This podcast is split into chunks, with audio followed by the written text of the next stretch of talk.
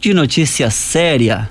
Vamos. Que é o que a gente precisa, né? Vamos, Shoa, porque nunca Chega é de fake tarde. news. Chega, nunca é tarde pra gente falar sobre é, informações, in- boa informação e boas práticas, né? É, boas pois é, práticas, e olha o informações Shoa. verdadeiras. É, a impressão que eu tô tendo é de que o tempo tá passando muito rápido, viu, Shoa? A gente mal saiu de uma eleição municipal, já tem outra aí à vista para a escolha do presidente da República, de novos governadores, deputados e senadores. Se tudo correr bem, a próxima eleição deve acontecer no dia 2 de outubro de 2022.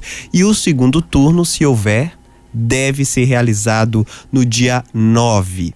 Mas se tem uma coisa que preocupa e já está sendo pensada para o ano que vem, é o combate às famosas fake news. É, João. Olha, as fake news ou as notícias falsas são usadas há muito tempo para tentar modificar o jogo político através da divulgação de mentiras para tentar manipular a opinião pública e manchar reputações. Mas com a força das redes sociais, esse problema ficou ainda maior. E é por isso que o TSE criou um- em agosto de 2019 o Programa de Enfrentamento à Disseminação para conscientizar o eleitor em relação às fake news. É, Joana, e sobre esse assunto que a gente bate um papo agora com o coordenador digital de combate à desinformação do Tribunal Superior Eleitoral, o Tiago Rondon, que bate papo com a gente agora sobre esse assunto, que é um assunto do dia a dia de todos nós, né? A gente falou há pouco aqui no programa, quem é que nunca recebeu em grupo de WhatsApp informações falsas que infelizmente na maioria das vezes acabam não sendo checadas e vão se compartilhando as pessoas, muitos, boa parte na boa fé, acaba compartilhando sem acompanhar se é uma notícia falsa ou não. Tiago, boa noite, prazer ouvi-lo aqui para Bahia, aqui para Feira de Santana. Obrigado pela atenção em falar com a gente, Tiago. Boa noite a todos, boa noite ao ouvinte, é um prazer estar aqui com vocês. Tiago, as fake news podem ser consideradas uma ameaça na lisura do processo eleitoral de 2022. 2020 a gente também teve muito problema em relação a isso, mas pode, pode ser considerado uma ameaça, Tiago?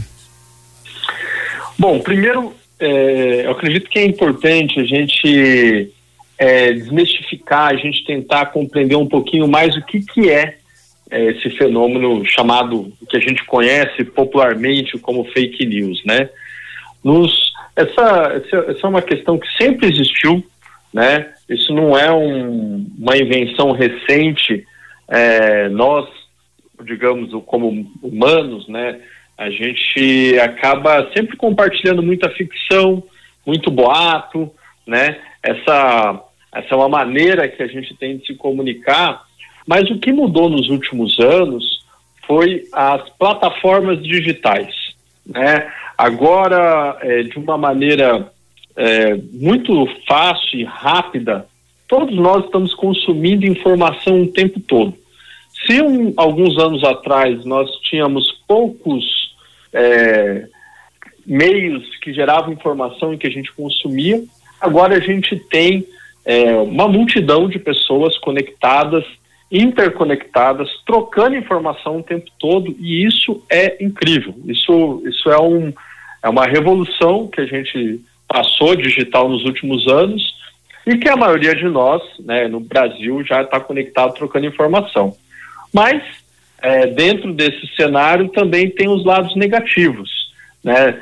Quando a gente começa a realizar essa troca de informação intensa, né? Agora a gente sabe é, muitas vezes uma notícia que acontece num, num outro canto do país, num outro canto do mundo, a gente já tem essa informação imediatamente. A velocidade de informação é tão rápida que um ponto negativo é a desinformação, como a gente conhece como fake news. E a desinformação, ela, ela muitas vezes ela pode ser não intencional, né? As pessoas podem estar simplesmente compartilhando uma curiosidade, podem estar compartilhando uma informação para avisar todos ao redor, né? De um fato importante, por exemplo, que acredita ser importante, mas o que a gente vem observando também nos últimos anos é que há atores profissionais e que estão cada vez mais é, utilizando de uma maneira é, maliciosa essa grande rede que está aí de comunicação de informação. Então aí que a gente tem que tomar cuidado, né? Porque há muitos interesses é, por esses atores que muitas vezes vêm provocando desinformação de maneira intencional, o que a gente fala coordenada, ou seja, utiliza ferramentas digitais para propagar uma informação falsa, muitas vezes com um objetivo que os, a maioria dos leitores não, não estão atentos, né? Verdade, Tiago. O Tiago, em 2020, inclusive, a maioria dos boatos, ou boa parte de boatos propagados nas redes, questionava a segurança, inclusive das urnas eletrônicas, a, a, a questão do resultado das eleições. Esse assunto é alvo de fake news, né? Que infelizmente é algo de fake news que gera ainda tanta dúvida na população e olha que a população está ciente o tempo inteiro é comunicada de que temos lisura, por exemplo, no, nas eleições, né? As informações que são passadas.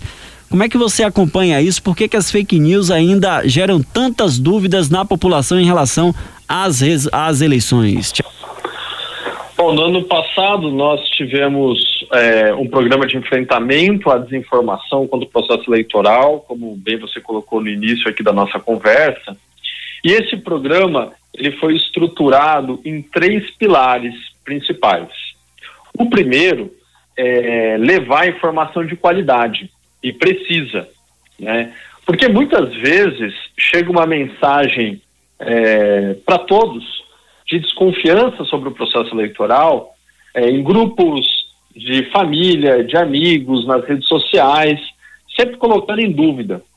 Mas muitas vezes as instituições, como no caso do Tribunal Superior Eleitoral, é, têm que realizar também um, uma ação é, com a população, com os mesários, com todos os colaboradores da Justiça Eleitoral, para levar informações desses diversos formatos. Hoje a gente tem redes sociais de vídeo, de áudio, de foto, compartilhando texto. Então, há uma necessidade de produzir informação com qualidade. Então, esse é, foi uma, um primeiro pilar né, a gente combater a desinformação com uma chuva de informação de qualidade. E nós já observamos que há um efeito muito positivo nisso. Né, o segundo pilar que a gente buscou atuar foi realizar a capacitação é, dos integrantes da Justiça Eleitoral, como, por exemplo, os mesários. Né, levar informações mais precisas, mais simples, mais claras sobre todo o processo eleitoral, é, inclusive dentro dos aplicativos da própria Justiça Eleitoral. E o terceiro é combater desinformação com controle de comportamento.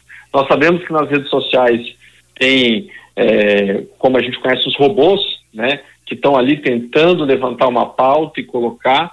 Então, o que eu posso te dizer é o seguinte, né, nesse, nesse ecossistema de informação das redes sociais, das mídias sociais, agora, é, é muito importante que é, todos é, tanto a Justiça Eleitoral quanto a população, é, compartilhe informações é, de fontes oficiais, é, das agências de checagem. Né? Então, ano passado, algo que nos deu muito retorno foi atuar numa coalizão em que a gente reuniu mais de oito organizações de checagem e que elas, num tempo muito rápido, como as redes sociais exigem, publicavam né, uma checagem de uma notícia falsa que estava na rede. Então, esse é um trabalho que a gente também tem que executar em rede. Ele não é um trabalho só da Justiça Eleitoral, isso é um trabalho de toda a população em poder debater e conversar mais sobre as urnas eletrônicas, sobre o processo eleitoral, mais com informações de qualidade. Esse é o bate-papo, esse é o bate-papo com o Tiago Rondon, ele que é o coordenador digital de combate à desinformação do Tribunal Superior Eleitoral TSE. Jona Morbeck, nesse bate-papo aqui com o Tiago. Tiago, em relação às eleições municipais, para as eleições estaduais e federais, o TSE muda a estratégia de combate à desinformação? É, o, é, o mundo digital ele está mudando sempre, né? Então as plataformas mais utilizadas no Brasil no ano passado, é, talvez algumas serão as mesmas no ano que vem, mas a gente já vê que há novas plataformas digitais. a novas plataformas de jogos, de vídeos e de troca de mensagem, em que nós vamos ter que buscar aumentar é, a nossa cobertura, a nossa atuação é, dentro desse ecossistema. Então, eu diria que é, o mundo digital está né, mudando toda hora, de maneira tão rápida e tão veloz, que a gente tem que ter essa capacidade de se transformar e de agir nesse ecossistema. Então, sim, a gente já está se preparando. Uma das grandes mudanças que a gente é, vai realizar agora, o programa de enfrentamento à desinformação do ano passado, agora ele se torna permanente, já avisando as eleições do ano que vem. É, então, assim, a gente já está trabalhando bastante construindo essas parcerias já com tempo de antecedência maior do que a gente já fez nas eleições é, do ano passado, visando construir né, uma, uma rede de cooperação com as grandes plataformas, com as grandes empresas de tecnologia nacional, com as organizações da sociedade civil, com a imprensa, né, para a gente debater esse assunto e levar é, para toda a população de maneira mais constante, né, esse papo. João França também nesse bate-papo aqui com o Tiago. Tiago, boa noite. Olha, no último domingo, é, a Folha de São Paulo publicou uma entrevista com a secretária-geral do Tribunal Superior Eleitoral TSE, Aline Osório. Nessa entrevista, ela disse que o Telegram é um, vai ser um desafio no combate à desinformação nas próximas eleições. Tiago, o WhatsApp perdeu esse posto? Explica pra gente. É, é, o WhatsApp, né, é, a, é uma plataforma de troca de mensagem mais utilizada hoje no Brasil. É, e ela, é, ela ao mesmo tempo faz parte de uma empresa, né, que é chamada o Facebook, e o Facebook tem um escritório aqui no Brasil, onde nós é, realizamos termos de cooperação com o Facebook, com o WhatsApp. Inclusive, a gente construiu uma par parcerias inovadoras, como, por exemplo, um bot no WhatsApp para esclarecer informações do eleitor sobre o que é fato, o que é boato, é, local de votação. A gente também construiu uma, um site para denúncias de disparo em massa e que foi possível que os eleitores pudessem ajudar também a apontar disparos em massas realizados durante o processo eleitoral. E isso é, gerou muitos retornos positivos dentro desse ecossistema. Agora, o Telegram, ele tem um desafio enorme para nós. Primeiro porque o Telegram, ele não tem um escritório no Brasil. Então, a gente já tem uma dificuldade de construir um termo de cooperação. Então, a gente tem uma questão do território. Né? É, um, é um desafio novo para a gente lidar com desinformação sobre o processo eleitoral. A gente vê o número de usuários aumentando muito nessa plataforma e até agora o Telegram, como plataforma, tem realizado ações apenas quando envolve terrorismo, mas nada que envolva processos eleitorais. Então a gente já está buscando essas conversas, a gente já está falando com pesquisadores, é, construindo parcerias para a gente é, construir ações práticas para o ano que vem dentro do Telegram. Mas sim, o Telegram é um grande desafio para nós no ano que vem. Tiago, quero agradecer a sua atenção em bater papo aqui com a gente, aqui para Bahia, aqui para Feira de Santana. Importante esse bate-papo contigo, mostrando de que o Tribunal Superior Eleitoral está muito atento a todo, a todo esse contexto de fake news. Vem aí mais uma eleição em que a gente já está vendo aí, eleição é só ano que vem, mas já está tão polarizada de, de, do, do, do, de todas as cidades brasileiras, né? Aqui de Feira de Santana, a São Paulo, ao Amazonas, a gente está vendo já a polarização e é lógico que as fake news também já nesse contexto. Então, muito bom bater esse papo contigo, ter essas informações importantes do Tribunal Superior Eleitoral que está muito atento a tudo isso, viu, Tiago?